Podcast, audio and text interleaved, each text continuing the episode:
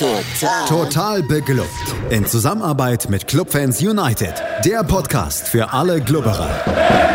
Alles, Alles zum ersten FC Nürnberg auf meinsportpodcast.de.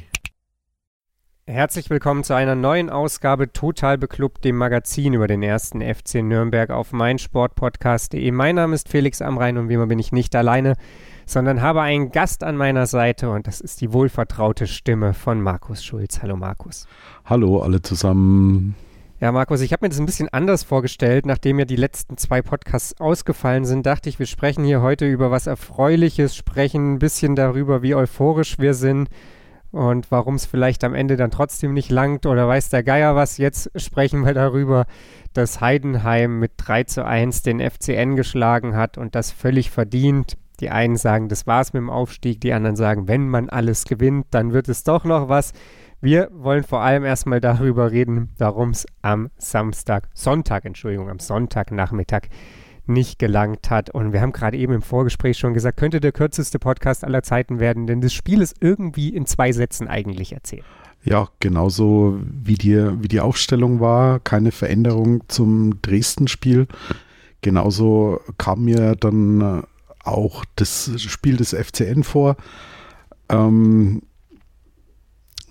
man, man, hat, man hat gefällig Fußball gespielt, gerade in der, in der ersten Halbzeit, aber nichts Zählbares zustande gebracht. Und ja, Heidenheim war an dem Tag halt einfach etwas, was heißt etwas? Sie waren, sie waren deutlich effizienter, haben ihre, ihre Chancen genutzt haben uns den, den Ball gegeben und wir konnten mit dem äh, Ballbesitz, den wir hatten, nicht viel anfangen.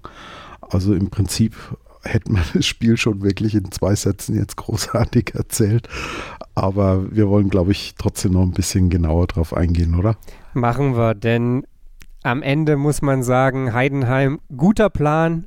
Erster FC Nürnberg hat sich gedacht, da helfe ich kräftig mit, den in die Tat umzusetzen. Wir waren in der zweiten Minute. Ich hatte noch so ein bisschen mit meinem Stream zu kämpfen und Sky hatte mich nicht ganz so lieb. Äh, da hätte der FCN diesen Tag ganz anders gestalten können, Markus. Da war ein munterer Beginn, beinahe erfolgreich, aber so glücklich Pascal Köpke in den ersten Wochen war, so unglücklich ist er aktuell, was den Abschluss angeht. Ja, also das hätte natürlich wirklich die, die sehr, sehr frühe Führung eigentlich schon sein müssen. Ähm, ich weiß gar nicht, wer die, wer die Flanke von der, von der linken Seite, ich glaube, Mats Möller-Deli hat auf, auf Handwerker gepasst. Handwerker dann auf äh, in, die, in die Mitte geflankt. Und dann war, glaube ich, noch irgendjemand am Ball und hat den nach vorne gebracht und äh, Köpke war dann in relativ abseits verdächtiger Position, aber ich bin mir sehr sicher, dass dieses Tor nicht vom VAR kassiert worden wäre, weil äh, auf der rechten Verteidigerposition ein Heidenheimer Spieler noch ein Stückchen weiter hinten stand und ja, Pascal Köpke zieht ab, aber er trifft halt wirklich genau den, äh, den Müller, den Keeper von Heidenheim. Und ja, also eine relativ unglückliche Situation. Und das hätte es natürlich eigentlich schon wirklich sein müssen. Also gleich zweite Spielminute, Auswärtsspiel und ich bin schon von meinem Sofa aufgesprungen, habe hab laut gejubelt. Und ja, sozusagen der Jubelschrei ist mir dann leider doch so im, äh, im Mund dann stecken geblieben. Thailand Duman war es, der die Flanke verlängert hat auf Pascal Köpke und ja, ich hatte äh, aus anderem Grund bin ich vom Sofa aufgestanden und habe ein bisschen rumgeflucht, habe ich gerade eben schon erzählt und habe deswegen dann auch die nächste, das nächste Dilemma verpasst, denn quasi im Gegenzug, Markus, begann der Tag richtig doof zu werden für den Nürnberger Abwehrverbund. Und ja, schilder vielleicht einfach nochmal deine Sicht auf dieses erste Gegentor. Ja, es war dann quasi mehr oder minder dann im, im Gegenzug, dass Heidenheim wirklich das erste Mal vor unser Tor gekommen ist und sie, sie kamen über die linke Angriffsseite, unsere rechte Defensivseite und in, in meinen Augen der, der ganz große Fehler war, dass die Viererkette sehr, sehr weit rausgerückt ist und unterm Strich kam dann die Flanke nach innen. Da hat in meinen Augen Kilian Fischer nicht äh, konsequent genug gestört. Der Heidenheimer konnte fast aus dem, aus dem Stand eine wunderschöne Flanke nach innen schlagen. Und in der Mitte stand dann ausgerechnet Kleindienst gegen Handwerker. Handwerker der, der schwächste Kopfballspieler in unserer Viererkette. Und ja, hat das Ding halt wunderbar versenkt. Also bei uns in der Gruppe während des Spiels gestern waren mehrere Schuldzuweisungen, die gelaufen sind. Zum einen Handwerker, ja, lasse ich noch gelten. Er ist eigentlich gar nicht wirklich zum, zum Kopfball mit hochgegangen, sondern hat nur versucht, Kleindienst an der, an der Schulter ja, nach unten zu drücken, dass er, dass er nicht an, an den Kopf rankommt. Die nächste Schuldzuweisung belief sich auf Christian Martinia, dass er nicht rausgegangen ist. Ähm, ich glaube, in der Situation wäre auch ein anderer Keeper mit Sicherheit nicht rausgegangen. Da möchte ich ihm wirklich gar nicht großartig einen Vorwurf machen. Aber es war halt wirklich mehr oder minder ein Zuordnungsproblem, dass ausgerechnet Handwerker gegen Kleindienst dann steht. Der ist ja, auch wenn er jetzt wirklich seit, ich glaube, seit Mitte Dezember nicht mehr getroffen hatte, aber gegen uns trifft er eigentlich in schöner Regelmäßigkeit. Es sollte sich bei unseren Spielern eigentlich auch in der Zwischenzeit schon rumgesprochen haben. Und ja, anstatt dass wir mit 1 zu 0 in Führung gegangen sind, war es dann in dem Fall dann halt Heidenheim. Und ja, die konnten sich dann entsprechend freuen. Ja, ich habe mir die Szene auf jeden Fall auch noch ein paar Mal dann angeguckt, du hast es schon besprochen, es gab da bei uns in der Gruppe so ein bisschen Diskussion darüber, wem, wem wir jetzt am meisten so da die Schuld in die Schuhe schieben wollen. Und das Problem fängt ja irgendwie, finde ich, schon einfach in der Entstehung an. Also wenn man schon sieht, dass Moore da eigentlich aus dem Stand flanken kann, ne, dann war ja offenbar überhaupt kein Druck auf dem Flankengeber. Und ich weiß gar nicht, mit wem er so einen Doppelpass spielt. Er passt den Ball ja nochmal in die Mitte. Und wer auch immer das war, der Heidenheimer Spieler, der steht da ja wirklich ganz alleine. Also der hat ja gar keinen Druck und so kriegt Moore so zum nächsten Mal so ein bisschen Platz, dann ist Fischer trotzdem nicht richtig ran. Dann macht Thailand Duman was. Ich mag wirklich, wie Thailand Duman Fußball spielt, aber das hat er schon ein paar Mal jetzt in dieser Saison gemacht und das macht mich so ein bisschen fuchsig. Er macht da so eine Alibi-Abwehraktion, ne? Er hält noch so das Bein rein, ist aber eigentlich null in diesem Zweikampf, auch weil er da den Sprint nicht komplett durchzieht, um Fischer zu unterstützen will jetzt nicht Duman die Schuld in die Schuhe schieben, weil, wie gesagt, Fischer einfach da Druck auf den Flankengeber machen muss. Das Problem mit den Innenverteidigern, das sehe ich ehrlich gesagt nicht so, weil das Zentrum ist doppelt besetzt und da haben sie tatsächlich auch beide einen Gegenspieler.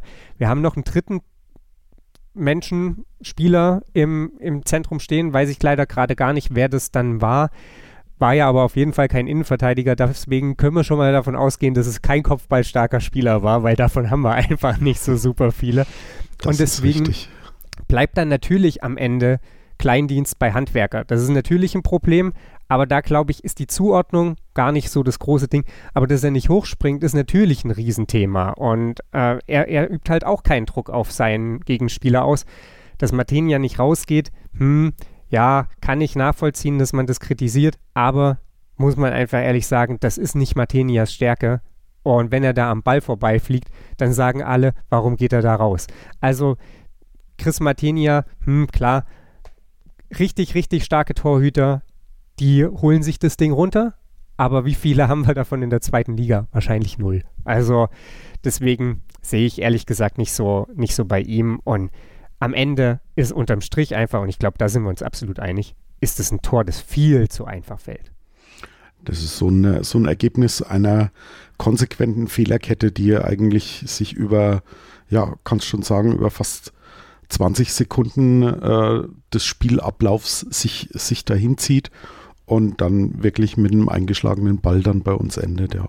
Ja, und was halt wirklich auch ärgerlich ist, muss ich einfach an der Stelle so sagen, das sind so, viele kleine Punkte und die führen natürlich zu einem großen Ergebnis, aber jeder dieser kleinen Punkte hätte dieses Tor verhindern können oder es zumindest deutlich erschweren. Das ist ja nicht so, dass die uns dahergespielt haben und irgendwo verliert einer einen Zweikampf und deswegen verliert der nächste den Zweikampf. Nö, es macht halt einfach keiner seinen Job in dem Moment richtig und das ist halt so ein bisschen ärgerlich und ebnet dann Markus im Prinzip das komplette Spiel.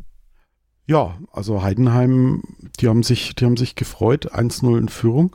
Und die haben sich in der Vorbereitung ja auch so das ein oder andere Spiel des ersten FCN angeguckt und wussten daher, wenn sie uns jetzt den Ball geben, dann können sie erstmal abwarten, was wir aus, aus diesem ganzen Ballbesitz dann eigentlich anstellen. Und unterm Strich sind sie eigentlich ab der dritten Minute, ab, diesem, ab dieser 1 zu 0 Führung, haben sie ihren Matchplan komplett daraufhin ausgelegt, dass sie uns den Ball überlassen haben.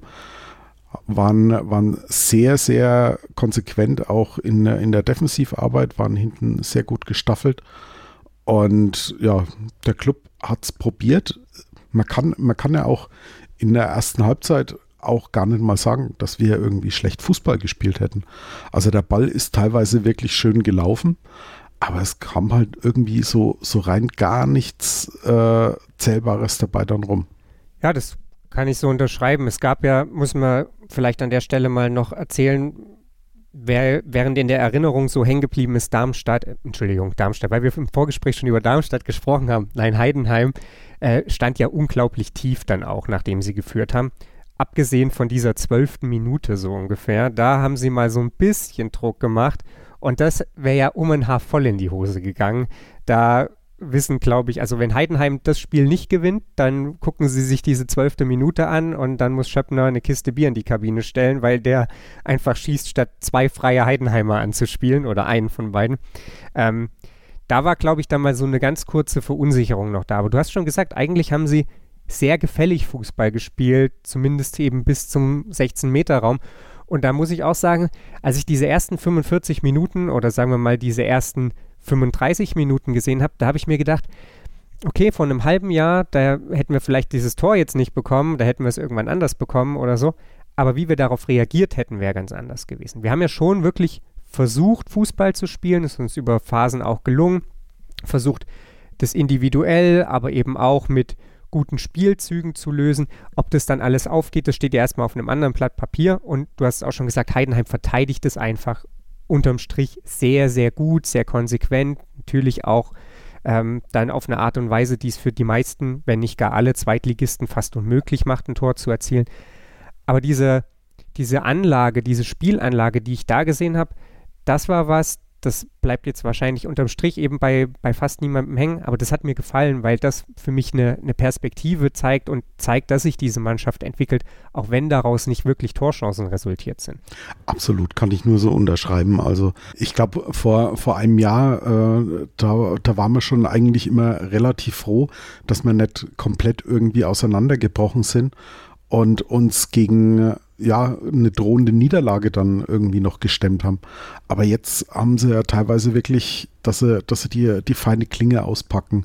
Da, da läuft der Ball über, über viele Stationen sehr gefällig und wie, wie du es eben schon sagtest, man, man sieht wirklich ganz, ganz deutlich eine Entwicklung. Und wir, wir stehen ja nicht umsonst auf, auf Rang 5 in der, in der Zweitligatabelle. Das sind wir ja nicht hingekommen, weil die Gegner schon vom Anpfiff gegen uns die Hosen voll hatten und sich den Ball dann selber irgendwie reingemacht haben, sondern weil wir schon eben einen, einen guten und auch schönen Fußball spielen. Und jetzt ist halt dann irgendwie so noch, es fehlt jetzt dann noch der nächste Schritt. Ob wir den in, in dieser Rückrunde jetzt noch schaffen, da wage ich ehrlich gesagt äh, noch nicht dran zu glauben. Dazu sind die, die restlichen sechs Spiele ein bisschen wenig. Aber wenn, wenn uns jetzt noch gelingt, vorne im, im, im Sturm jemand zu haben, der wie ein, ein Tim Kleindienst zum Beispiel oder ein, ein Marvin Duksch regelmäßig auch mal eine, eine Halbchance oder so reinmacht oder einfach so über die Saison verteilt wirklich zweistellig zu treffen, dann, dann reden wir von einer, von einer komplett anderen Nummer. Ne? Also du kannst, du kannst halt nicht irgendwie alles auf einmal irgendwie ja, erreichen. Und äh, mich, mich macht es ehrlich gesagt schon sehr, sehr zufrieden zu sehen, welche Entwicklung die Mannschaft in diesen nicht ganz zwei Jahren unter, unter Robert Klaus jetzt da eigentlich schon äh, genommen hat. Und mir macht es wirklich Hoffnung auch für die Zukunft, ja. Ja, kann ich auch verstehen. Wir sprechen dann gleich nochmal darüber, was so zwei, drei Schritte sind, abgesehen von dem Knipser, den der erste FC Nürnberg oder die der erste FC Nürnberg noch gehen muss. Lass uns erstmal noch kurz im Spiel bleiben. Es war ja dann so, dass der FCN, wir haben das gesagt, sehr gefällig gespielt hat und irgendwie auch Torchancen kreiert hat, die allerdings jetzt auch nicht so mega gut alle waren. Also es gab in der 22. Minute mal eine Situation, an die ich mich erinnere, da schießt äh, Handwerker dann im Strafraum. Das war aber gar nicht, das war mehr aus so einem Umschaltmoment. Dann hatten wir kurz danach die Situation, wo Dumann an der Grundlinie den Ball in die Mitte legt. Da ist dann aber einfach keiner, der die Abnahme machen kann. Und so haben wir das dann so peu à peu sammelte der FCN irgendwie Abschlüsse, ohne wirklich Torchancen zu sammeln. Und alles an und für sich jetzt erstmal nicht so mega dramatisch, wenn dann halt nicht die 36. Minute passiert, Markus. Heidenheim ist das dritte Mal vor dem Tor und zum zweiten Mal ist die Pille dann drin, auch weil wir eben wieder sehr, sehr kräftig mitgeholfen haben. Ja, richtig kräftig mitgeholfen. Ähm, zum einen, äh, also die Fehlerkette beginnt diesmal bei Handwerker der versucht, einen Pass hinten rauszuspielen auf Nürnberger. Der, der kommt aber irgendwie, der misslingt ihm komplett. Da kann dann, ich glaube, war das, war das, war das Schöppner, der da dazwischen gegangen ist? Ja, genau. Und der spielt den Ball dann halt weiter auf Kleindienst denke ich, oder? Oder war, war das dann Schöppner? Ich weiß es auf jeden ja, Fall. Ja, es könnte auch sein. Es könnte sein, dass du recht hast, dass es erst irgendjemand er erobert den Ball und dann ist es Schöppner, der auf Melon gibt. Ich glaube, so war die, war die genau, Reihenfolge, ja. Genau. Und, und da beginnt halt dann die, die Fehlerkette bei Handwerker, dann den, den ersten Zweikampf äh, verliert dann Sörensen, dann versucht Schindler einzugreifen, der kommt auch nicht dahinter. Dann äh, kommt eben Malone an den Ball und äh, zieht aufs, aufs linke Toreck dann zu, tunnelt dann auch noch Martinia, während Handwerker zum Beispiel in, da in, in diese Szene schon gar nicht mehr eingreift, obwohl er eigentlich mit am nächsten noch am, am Ball war. Das war äh, ja, also war schon von der, von der gesamten Entstehung her hätte ich noch Haare, hätte ich sie mir gerauft. Also es war schon wirklich sehr, sehr ärgerlich, wie das ganze Ding zustande gekommen ist, weil es eben auch nicht war, dass man sagt, oh Mann, das war ein unfassbarer Spielzug von, von Heidenheim, sondern wir haben es ihnen ja mehr oder minder wirklich auf die Füße gelegt. Und das macht das Ganze halt wirklich umso ärgerlicher. Übrigens allererstes Zweitligator für Malone. Er hat vorher noch nie in der zweiten Liga getroffen, aber gegen Club funktioniert sowas dann halt. Ich habe es gerade eben nebenbei nochmal laufen lassen. Also Schöppner ist einfach der, der dazwischen geht und dann auch für Malone auflegt. Kein Wunder, dass wir hier irgendwie so rumgeeiert haben. Ja, dieses Handwerker-Ding, ne? Also ich habe halt das Gefühl, der kriegt da diese Bogenlampe von von Tempelmann, der ein bisschen schlecht steht, um den Ball zu köpfen. Das kann aber einfach passieren, muss man halt an der Stelle sagen. Und dann habe ich das Gefühl, er will ihn eigentlich raustreschen. Und dann rutscht er ihm aber irgendwie so ganz komisch an die Innenseite oder vielleicht will er ihn noch runternehmen. Also ich habe auf jeden Fall das Gefühl gehabt, es war nie seine Absicht, den Ball zu Nürnberger zu spielen. Das passiert halt aber. Und Schöppner steht ja in dem Moment schon vor Nürnberger. Und dann passiert, was du gesagt hast. Sörensen rückt raus, verliert einen Zweikampf. Hübner verliert einen, nee, äh, nicht Hübner, Schindler verliert Schindler, einen Zwei ja. zweiten Zweikampf und naja, dann wird halt hinten raus alles ganz, ganz große Krütze. Aber ja, also als ich das gesehen habe, da dachte ich mir nur, das ist also einer dieser Tage. Ein, ein, ein, ein, typischer Tag, wo du denkst, ja, der Club ist manchmal doch ein bisschen adept, aber wir mögen ihn trotzdem. Ja, also ich hatte, ich hatte zu dem Zeitpunkt dann auch ein bisschen so den Eindruck, als hätte dieses 2-0 dann auch so unsere, unsere Offensivbemühungen ein bisschen ausgenockt. Ne?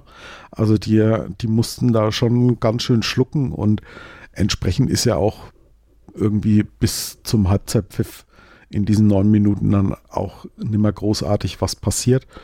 Heidenheim konnte jetzt noch mehr abwarten, was der Club dann mit, mit seinem vielen Ballbesitz machen will. Und es ist halt einfach dann auch nicht besser geworden bis zur Halbzeit. Ja, absolut. Ich glaube, ohne das jetzt zahlenmäßig untermauern zu können, und ich habe es auch gar nicht nachgeguckt, ich hatte sogar das Gefühl, dass dann nach diesem, nach diesem 2-0 Heidenheim sogar verhältnismäßig viel den Ball gehabt hat, dann mal in dieser Phase des Spiels und dann da einfach, ja, den Ball vielleicht auch unfreiwillig bekommen hat, weil eben der Club, ich glaube, dann auch schon so einen Wirkungstreffer da kassiert hat. Weil, wir haben das schon gesagt, du hast die ganze Zeit die Pille, spielst, spielst, spielst, spielst, spielst, kriegst ihn zwar irgendwie auch nicht so richtig aufs Tor, aber du hast schon das Gefühl, du bist hier die Mannschaft, die was für dieses Spiel tut. Und dann kassierst du halt hinten aus so einer depperten Aktion dann den zweiten Gegentreffer. Klar, dass das da irgendwie in die Köpfe geht. Und man darf ja, man darf, äh, sorry, wenn ich dich unterbreche, aber man darf ja auch eins nicht vergessen. Das letzte Spiel gegen Dresden lief ja von, äh, von unseren Offensivbemühungen äh, eigentlich ähnlich. Also wir haben ja auch Chance um Chance rausgespielt. Hatten Ballbesitz gerade in der ersten Halbzeit noch und nöcher und es kam aber nichts Zählbares dabei raus.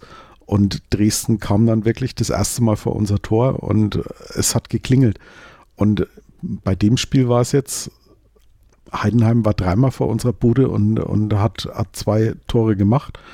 Und ich glaube, das da, das macht im, im Kopf von so einem Spieler dann mit Sicherheit auch was. Also Wirkungstreffer kann ich absolut so unterschreiben. Ja, ich tue mir ein bisschen schwer damit, die beiden Spiele zu vergleichen, weil Dresden haben wir ja wirklich da 25 Minuten lang hergespielt.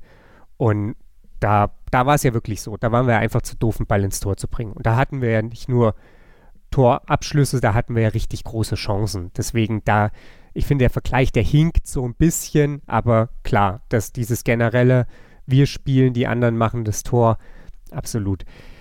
Es ging dann, wie gesagt, in die Halbzeit. 55% ähm, Ballbesitz übrigens nach dem 2 zu 0 dann für Heidenheim bis zur Pause. Also tatsächlich Heidenheim dann einfach das Ding so ein bisschen in Richtung Halbzeitpfiff getragen. Und wir sprechen gleich hier bei Total Club dann über die zweiten 45 Minuten, die zwar dazu führten, dass gewisse Leute nackt über den Nürnberger Hauptmarkt rennen wollen, aber ansonsten nicht viel Positives hervorbrachten aus FCN-Sicht.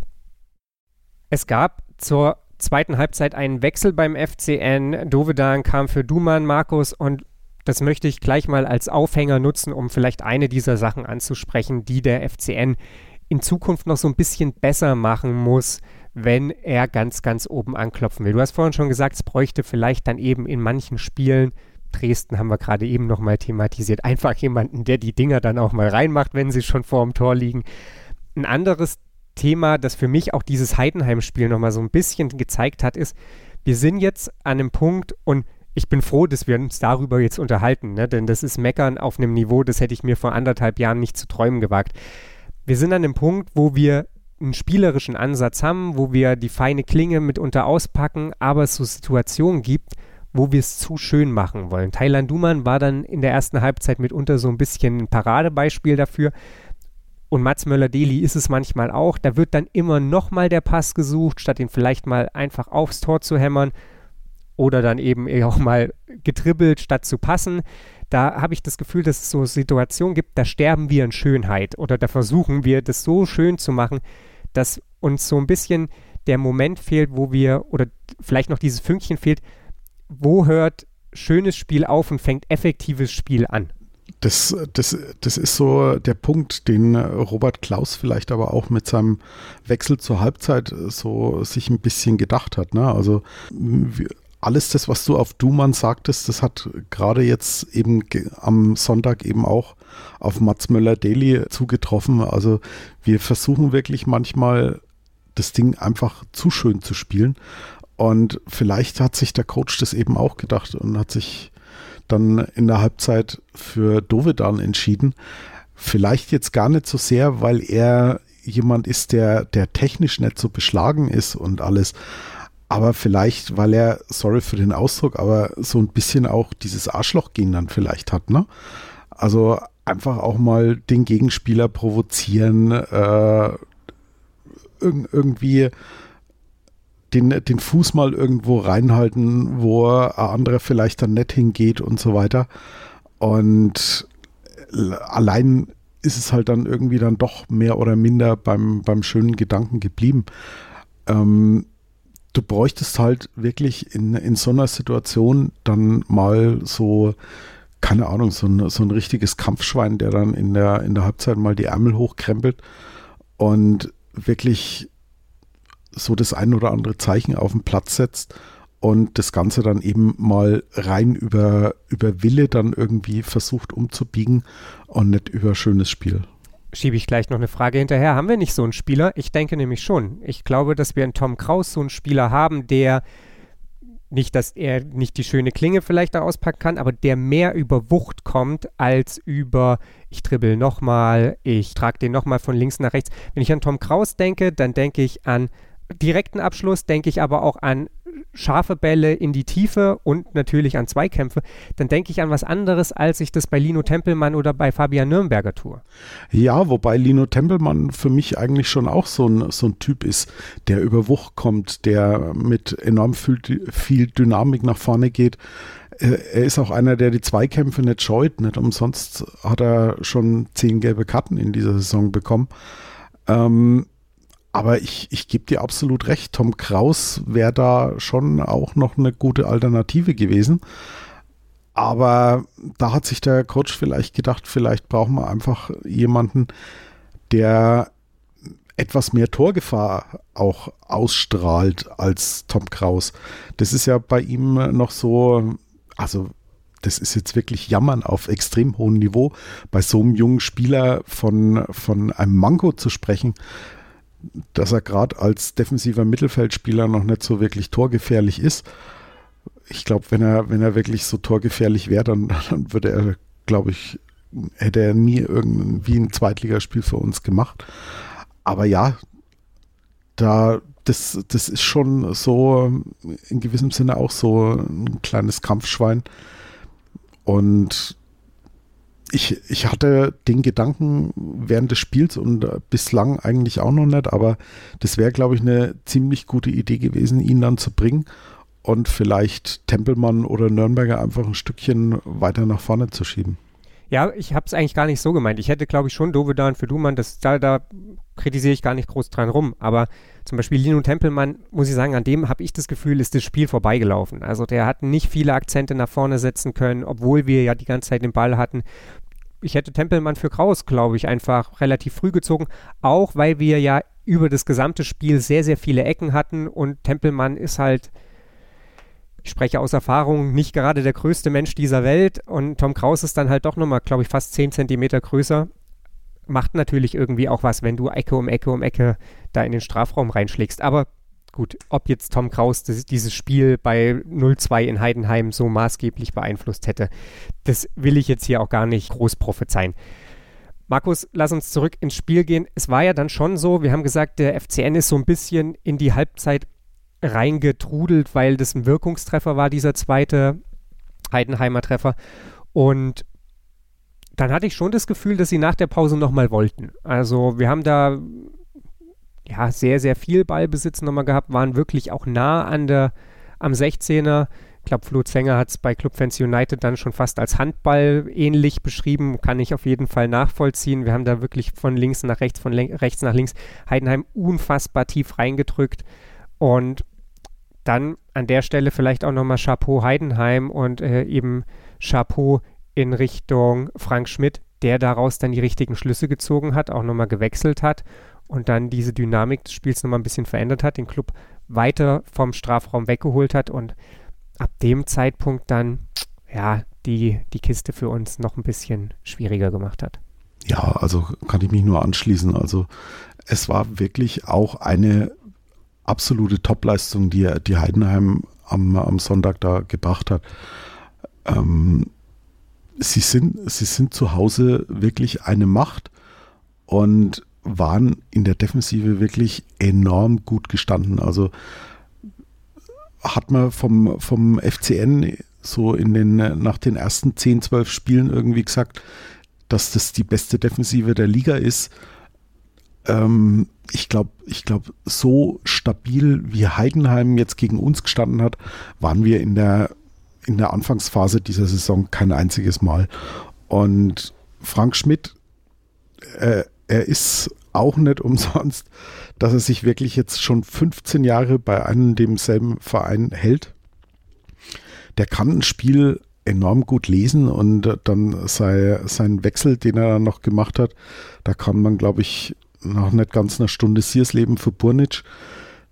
Das war dann irgendwie so der Moment, wo dem Club dann endgültig irgendwie so der Stecker gezogen war.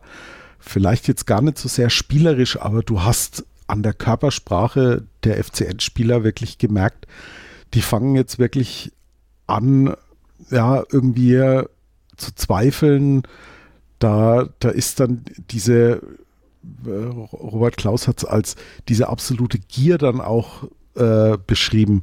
Er hat es zwar mehr so na, daraufhin bezogen, dass die, die Spieler diese Gier nicht haben, unbedingt ein Tor machen zu wollen, aber ich fand, die hatten so nach einer Stunde allgemein dann auch diese Gier auf dieses Spiel nimmer. Also man hatte nicht mehr den Eindruck, als, als könne der Club selbst bei einem Anschlusstreffer dieses Spiel noch irgendwie drehen. Also dieser, dieser Glaube hat mir da dann schon gefehlt. Ich glaube, zu dem Zeitpunkt nach einer Stunde hat Heidenheim dem FCN den Zahn schon komplett gezogen gehabt.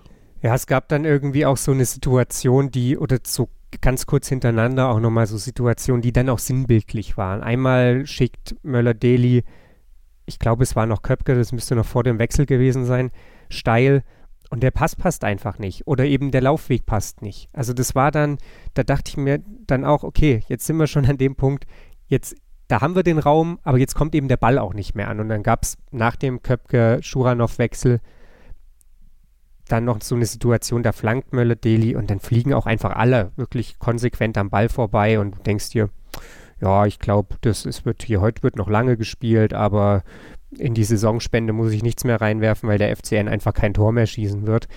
Und ich glaube dann auch so, deine Einschätzung ist schon irgendwie zutreffend, wenn du dann spielst und spielst und spielst und du merkst, das ist eigentlich auch egal, was ich mache, ob ich jetzt rückwärts oder vorwärts laufe oder ob ich auf den Händen oder im Krebsgang dahin gehe. Die machen sowieso genau das, was, was mir daran hindert, den, den Ball da mal gefährlich aufs Tor zu bringen. Und ja, ich, ich teile da irgendwie deine Einschätzung auch. Also so nach 60 Minuten, da war, also mein Glaube war schon mit Beginn der zweiten Halbzeit nicht groß, aber der wurde dann auch wirklich sehr schnell sehr, sehr klein. Ja, also für mich, für mich war wirklich kurz nach der Halbzeit das Spiel dann auch irgendwie endgültig abgehakt. Ähm, der, der Spielerwechsel Schuranov für Köpke ist dann auch mehr oder minder komplett verpufft nach 64 Minuten. Im Gegenteil, ich hatte eher so den Eindruck, dass der Wechsel bei, von Heidenheim, da kam wenige Minuten später in der 70. Minute dann Leipertz für Malone, eher Heidenheim dann noch so ein bisschen Auftrieb gegeben hat, dann auch mal wieder hier und da wieder in, in Richtung Kasten von Martinia was zu machen. Und es ist dann, es ist dann auch wirklich so gut wie gar nichts mehr passiert. Wenn man mal von der 74. Minute absieht, wo Nürnberger sich seine fünfte Gelbe abgeholt hat und das Mittelfeld Puzzle für die kommende Woche gegen Darmstadt insofern ein bisschen aufgelöst hat, als dass da dann, denke ich mal, Tom Kraus wieder von Beginn an dann spielen wird. Ja, hat er uns auf jeden Fall eine Diskussion abgenommen. Danke, Fabian Nürnberger, an dieser Stelle.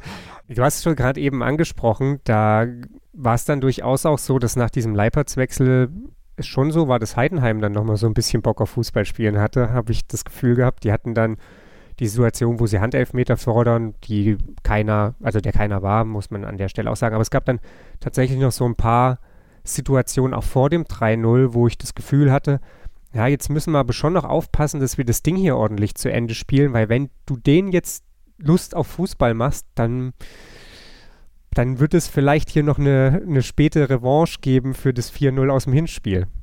Diesen, diesen Gedanken hatte ich auch so ein, das ein oder andere Mal. Also spätestens dann beim, beim 3-0, da habe ich mir dann gedacht, oh Leute, jetzt müsst ihr aber echt aufpassen. Ich glaube, Simon hat es bei uns in der Gruppe ja auch geschrieben gehabt. Jetzt fehlt nur noch eine Bude und dann, dann haben sie das Hinspiel ausgeglichen. Und wenn man ganz ehrlich ist, waren sie da wirklich auch näher dran, das Ergebnis noch nach oben zu schrauben, als wir dann am, am eigentlichen Anschlusstreffer. Absolut, absolut. Und bevor dieses 3 zu 0 gefallen ist, kam ja dann doch noch Tom Kraus, den ich hier gerne schon eher gesehen hätte für Fabian Nürnberger, bei dem es dann auch ganz gut war, dass man ihn vom Platz genommen hat, nicht, dass der dann da irgendwie sich noch gelb-rot abholt. Und es kam Manuel Schäffler für Lukas Schleimer, was für mich irgendwie ein bisschen bezeichnend auch ist über die Rolle, den Fitnesszustand, ich weiß es nicht, von Manuel Schäffler, denn das war ja eigentlich, Markus, gerade so auch zu Beginn dieser zweiten Halbzeit, das war ja ein Spiel, wo du normalerweise sagst, da bringst du Scheffler, Kopfball stark, Kante, wir flanken viel, dass er so, so spät kommt, zu einem Zeitpunkt, als eigentlich niemand mehr so richtig dran glaubt. Das war ja mehr wie der letzte Schuss, der noch irgendwie verfügbar war. Also ich muss wirklich gestehen, ich habe eine Großaufnahme von Manuel Scheffler am Sonntag gesehen bei Sky und ich, ich, ich drücke es jetzt mal durch die, durch die Blume aus. Er macht auf mich im Moment nicht den austrainiertesten Eindruck. Und das, das erklärt, glaube ich, auch, dass er im Moment so, ähm, ja, irgendwie auch ein ganzes Stück hinten dran ist und wirklich dann gerade mal zwölf Minuten vor Schluss für einen Lukas Schleimer kommt, der mit dem vor der Saison wahrscheinlich niemand auch nur ansatzweise gerechnet hätte, dass der mal ein Mann für die erste Mannschaft ist. Und ich, ich würde mir sehr stark wünschen, dass Manuel Scheffler so zumindest ein bisschen wieder an alte Zeiten dann auch anknüpfen kann, auch, auch körperlich von seiner Verfassung her, weil ich meine, den, den Torriecher hat er, den wird er auch mit Sicherheit nicht verlernt haben. Aber du musst halt auch eine gewisse Fitness in der zweiten Liga mitbringen und ich, ich möchte ihm da nicht zu nahe treten, aber die spreche ich ihm im Moment wirklich ein bisschen ab. Was mir auch aufgefallen ist, ist, und das ist natürlich irgendwie auch bezeichnend und, und erklärt natürlich auch ein bisschen, warum er nicht mehr so viel oder quasi gar nicht spielt, ist, es gab so ein paar Situationen, wo sie dann versucht haben, eben Offensivspiel aufzuziehen, wenngleich das dann wirklich sehr rar wurde. Und da hast du halt gemerkt, dass Scheffler in dieses Konstrukt, ich, weiß, ich will ihm nicht absprechen, dass er da gar nicht reinpasst, aber dass das nicht unbedingt für ihn gemacht ist. So dieses Kombinationsspiel, das sie da mitunter versuchen, das ist halt nicht so, so Manuel Scheffler Fußball. Und ja, das war dann alles in allem eher, eher bezeichnend, dass er dann, wie gesagt, halt so spät kam und Torriecher kommen wir gleich noch drauf. Reden wir noch ganz kurz, Markus, über das 3 zu 0, 84. Minute. Tim Kleindienst schnürt den Doppelpack. Und ich muss sagen, das Tor hat mich irgendwie wütend gemacht. Nicht unbedingt, weil es dann 3-0 stand. Es war dann irgendwie, will nicht sagen verdient, aber wir haben jetzt auch nicht so mega viel dafür getan, dass es eben nicht 3-0 steht.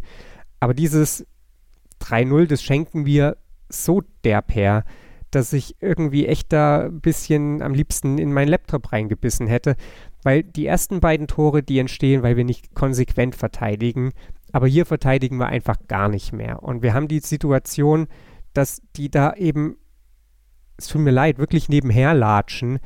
Und da sind wir nämlich bei dem dritten Punkt, der dem FCN vielleicht in gewisser Weise fehlt. Ich habe das Gefühl, dass wir auch noch nicht so genau wissen, wann Fußball auch mal dreckig sein muss. Und das wäre so eine Situation für mich gewesen. Ich will jetzt niemandem hier animieren, dass man ständig faul spielt. Wir haben vorhin über Lino Tempelmann gesprochen. Der spielt in manchen Situationen einfach dämlich dreckig und deswegen hat er eben zehn gelbe Karten, weil da unnötige Fouls auch dabei waren. Aber hier wäre eine Situation gewesen, da hätte sowohl Tim Handwerker als auch Asker Sörensen für mein Dafürhalten das Foul ziehen müssen. Ja, also mm, das war, das war so, so typisch und auch ein Tor irgendwie mit Ansage. Also man hat schon in der Entstehung gesehen, als, als Leipertz da durchs Mittelfeld marschiert ist, der, der hatte ja irgendwie überhaupt keine Gegenwehr. Da, da ist jeder nur nebenher gelaufen, keiner hat wirklich den Versuch gemacht, irgendwie ihm vom Ball zu trennen und dann kann er noch auf Kleindienst wunderbar durchstecken. Der wird auch nicht mehr angegriffen und kann dann halt locker ins rechte untere Eck reinschieben. Und ja, also mir, mir ging es da wie dir. Ähm, hat mich tierisch geärgert in der, in der Art und Weise, wie, wie das Ding halt entstanden ist, weil es war, es war ja fast schon heraufbeschworen. Es war null Gegenwehr in dem Moment da. Und ich kann mir auch gut vorstellen, dass genau diese Szene, die zum 3 zu 0 geführt hat, die Spieler in dieser Woche mit Sicherheit noch das ein oder andere Mal in der Videoanalyse sehen werden, weil das sind so Momente, das geht halt einfach nicht. Ne?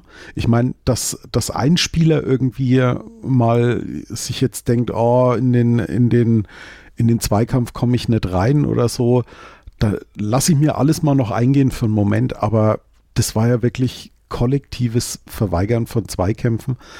Handwerker ist dann, nachdem ihm Leipertz dann äh, sozusagen entwischt ist, so, so langsam noch hinterher getrabt. Lino Tempelmann hat äh, Kleindienst auch in, in keinster Art und Weise versucht, vom Ball zu trennen. Und ja, das geht einfach in der zweiten Liga nicht, egal wie es zu dem Zeitpunkt steht, wie das Spiel vorher gelaufen ist. Dessen muss ich einfach ganz deutlich einfach erwarten, dass man da wirklich mit letzter Konsequenz rangeht. Und um auf den Punkt mit dem dreckigen Spiel zu kommen, da fehlt in meinen Augen dann wirklich jemand, so, keine Ahnung, ein, ein Javier Pinola, der dann halt einfach mal dazwischen grätscht, es vielleicht dann auch mal übertreibt, ja, aber zumindest einfach mal zu sagen, Leute, bis hierher und nicht weiter und wir müssen uns einfach wehren. Und das, dieses 3-0, das war einfach komplett wehrlos. Nikola Dovedan wäre vielleicht dafür gemacht gewesen, war halt aber dummerweise auf der völlig falschen Spielfeldseite. Richtig, der, der war vorne gestanden. Es gab dann tatsächlich noch, und das hätte ich nicht mehr für möglich gehalten an diesem Tag, ein Tor für den ersten FC Nürnberg und es fiel in der 88. Minute. Manuel Schäffler besitzt ihn, den Torriecher, dem du ja gerade eben auch schon angesprochen hast.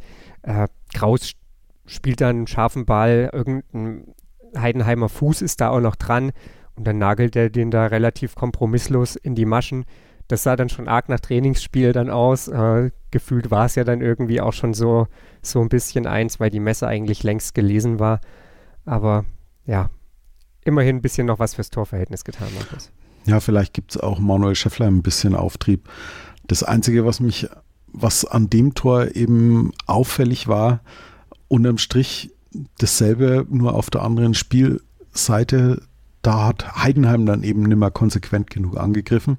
Allerdings hatten die halt wirklich den Vorteil mit einer 3 zu 0 Führung. Und wenn da dann mal so ein, so ein Gegentreffer passiert, ohne Gegenwehr, dann kannst du das halt immer noch verschmerzen. Dann gewinnst du das Ding halt nicht 3-0, sondern nur noch 3-1 zumal es 88. Minute war und der FCN bis dahin absolut nicht den Eindruck gemacht hat, als könnten sie das Spiel irgendwie noch in irgendeiner Art und Weise drehen. Also von daher war es auch mehr oder minder fast schon ja eine, Zufallskombination, dass der Ball dann überhaupt zu Scheffler dann durchgekommen ist, aber zumindest hat er das Ding versenkt.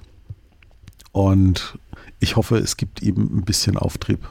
Ja, und eine Person gibt es, die sich noch mehr als Heidenheim über dieses Tor ärgert, nämlich Twitter-User LukasFCN03. Der schrieb nämlich bei der Einwechslung von Manuel Schäffner, wenn Chef ein Tor macht, dann renne ich nackig auf den Hauptmarkt. Wir sind gespannt, wann das passieren wird.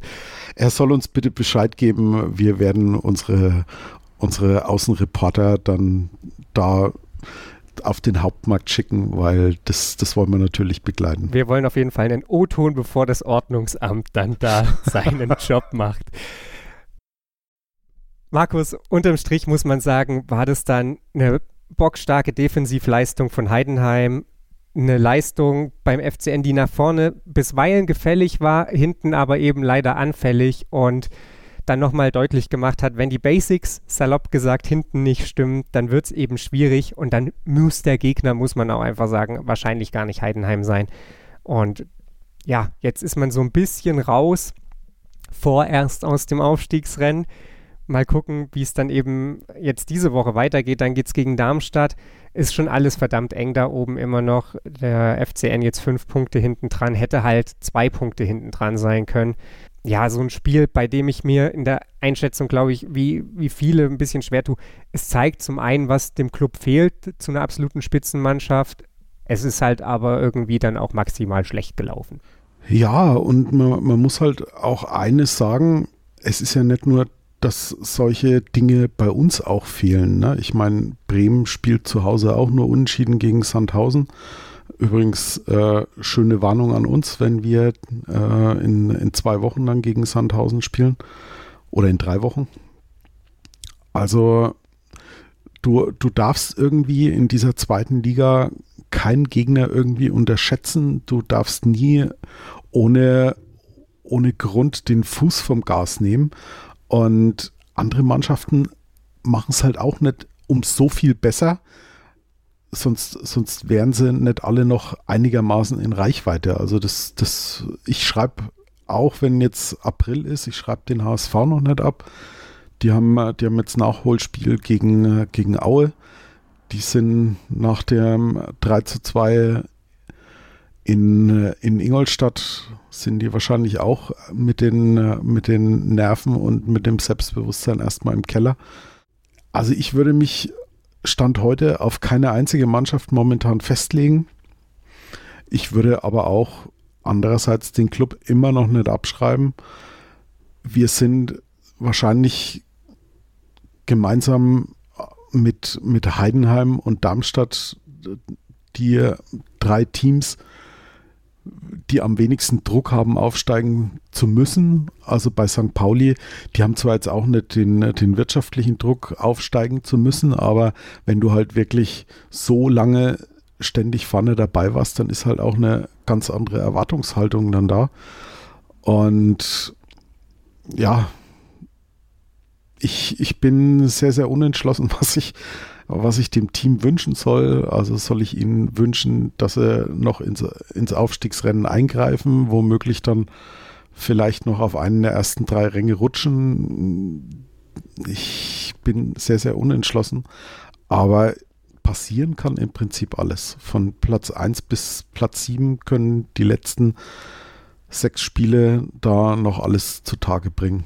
Ja, man muss unterm Strich, glaube ich, schon festhalten, dass es jetzt mittlerweile sehr, sehr gut laufen muss. Also wir haben ja, was schon gesagt, vier Mannschaften stehen vor dem FCN, alle vier sind noch Gegner und wir haben vor ein paar Wochen mal darüber geredet, wie viele Unentschieden darf man sich da holen, wenn man wirklich dabei sein will. Jetzt, jetzt ist es wirklich so, jetzt musst du da halt einfach gewinnen und die vermeintliche Pflichtaufgabe SV Sandhausen, nur mal zur Erinnerung für alle, die das nicht so richtig mitbekommen haben. In der Rückrunde steht Sandhausen auf Platz 7 der Tabelle, hat 17 Punkte aus 11 Spielen geholt, hat zwar nur 12 Tore geschossen in diesen 11 Spielen, aber nur 9 kassiert und damit die beste Defensive aller Mannschaften. Nur zwei Spiele verloren und damit zwei weniger als der FCN. Also Sandhausen, ja, ich glaube, das wird kein so super gutes Spiel, denn da kommt ein Gegner, der ist super unangenehm zu bespielen und es hat einen Grund, warum eben sich auch Werder Bremen da zu Hause schwer getan hat gegen die. Und eines darf man auch nicht vergessen, wenn man jetzt wirklich die komplette Saison betrachtet, auch da ist Sandhausen in der Auswärtstabelle auf Rang 7. Die haben 21 Punkte in 15 Spielen geholt. Ähm, also da Chapeau. Das ist mehr als St. Pauli geholt hat, mehr als der HSV geholt hat. Das ist schon eine ziemliche Hausnummer. Zum Vergleich, Heidenheim ist in der Auswärtstabelle auf Rang 15 und hat satte fünf Punkte weniger als Sandhausen. Also schauen wir mal, was das wird. Ja, Heidenheim dafür genauso wie St. Pauli unglaublich heimstark. Äh, so kommt es dann zusammen und Nürnberg eben in beiden Tabellen irgendwo so, ja, Pi mal Daumen da, wo man eben auch jetzt in der Tabelle steht. Ich glaube, siebter in der Heimtabelle, sechster in der Auswärtstabelle. Ganz genau. Und ja, dürfen wir gespannt sein. Jetzt, Markus, reden wir noch ganz kurz darüber.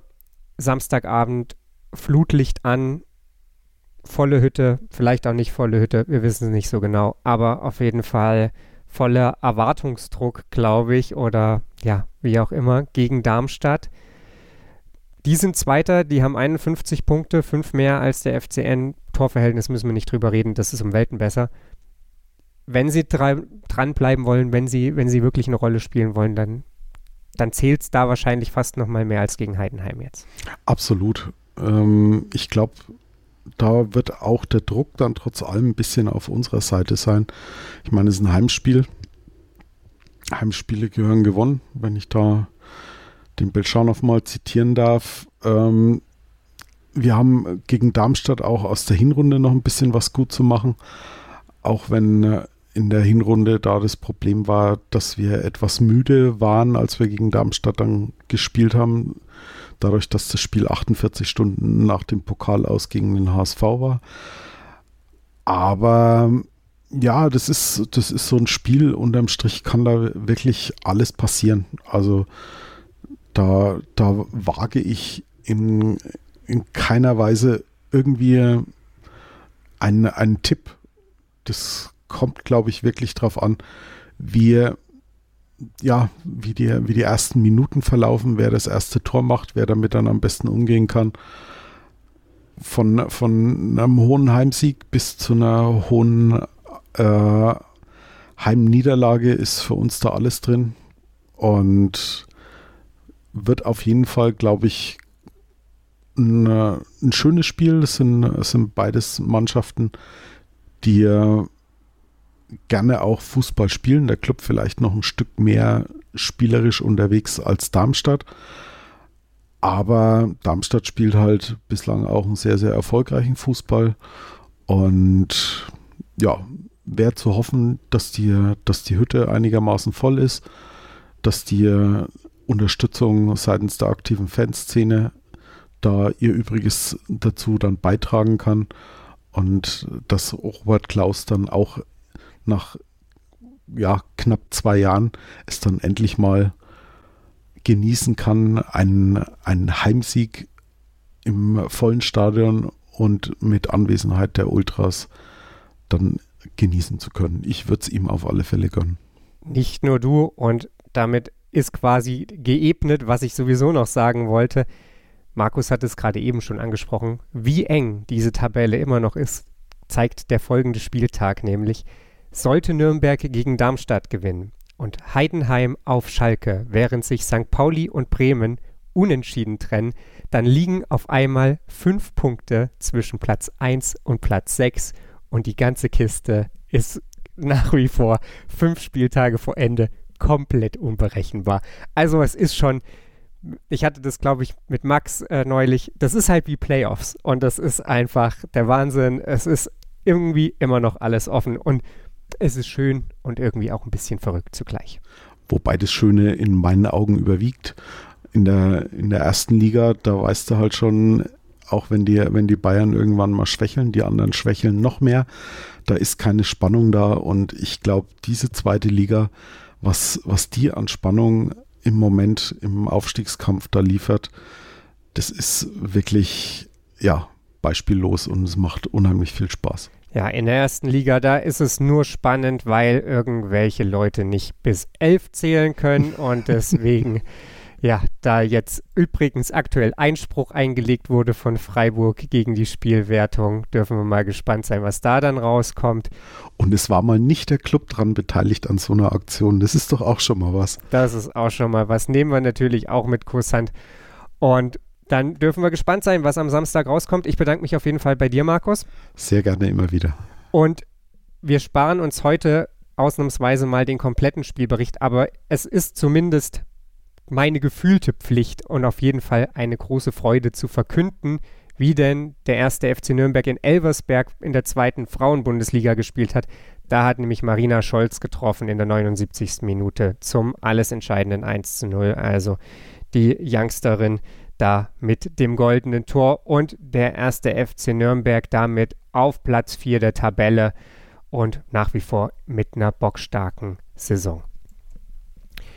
Das also für heute bei Total Beklubbt. Wir melden uns die Woche hoffentlich, ich verspreche diesmal nichts, aber hoffentlich nochmal wieder, sprechen dann über Darmstadt 98 und können dann da vielleicht auch mal nachfragen, wie groß denn der Erfolgsdruck bei den Lilien ist, wie sehr denn aufgestiegen werden muss. Das alles, wie gesagt, hoffentlich zur Wochenmitte hier auf meinsportpodcast.de.